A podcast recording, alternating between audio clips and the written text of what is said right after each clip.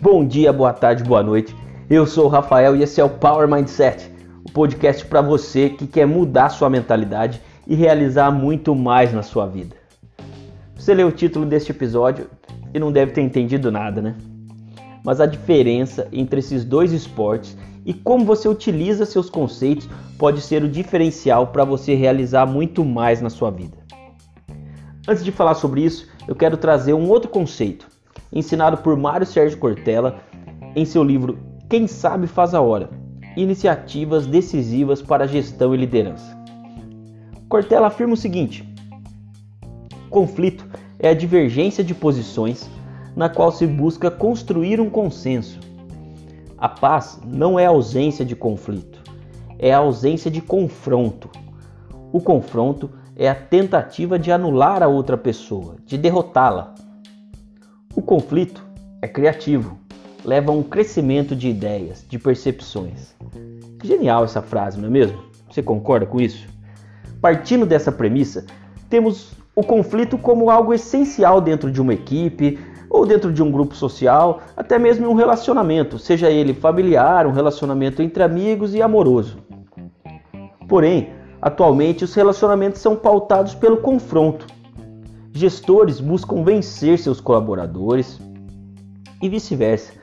Gerentes querem derrotar o outro setor e um companheiro quer ter sempre razão e vencer o seu cônjuge. Jerônimo Temel costuma dizer que nesses casos é como se as pessoas jogassem tênis quando deveriam jogar frescobol, motivando a criação desse episódio aqui, pessoal. Olha só, Jerônimo ensina que no tênis, um jogador tem como objetivo pontuar e vencer o outro. No jogo isso é ótimo, mas na vida nem sempre. Imagine viver sempre querendo pontuar, né? Bem entre aspas aí esse pontuar. Imagine ser uma pessoa que quer sempre estar certa, estar certa em tudo, e ao invés de resolver os conflitos, entra sempre num confronto tentando anular outra pessoa para sair como vencedor de qualquer discussão ou situação.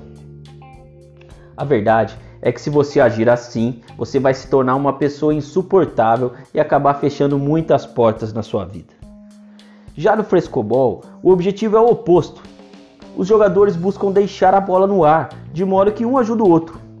A bola não pode cair, fazendo com que a colaboração entre os jogadores seja essencial.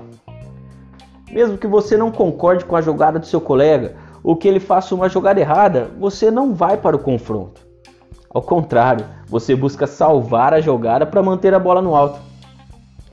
Assim, devemos manter esse espírito de colaboração em nossos relacionamentos e lembrar que podemos ter conflitos, mas precisamos lembrar ainda do ensinamento já mencionado aqui do Cortella, de que o conflito é a divergência de posições na qual se busca construir um consenso. Basicamente, se temos um consenso, resolvemos um problema que surgiu anteriormente.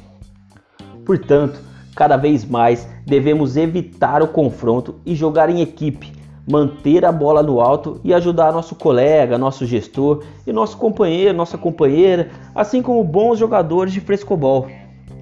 Então, para finalizar, é bom lembrar que pessoas que vão sempre para o confronto acabam sendo excluídas de seus círculos sociais e fecham as portas das oportunidades em sua vida. Por outro lado, as pessoas que buscam consenso e jogam em equipe são pessoas queridas que todos querem ter por perto a todo momento. Essa atitude de buscar o consenso e jogar em equipe por si só estreita relacionamentos e abre muitas portas, criando oportunidades para você realizar muito mais em sua vida.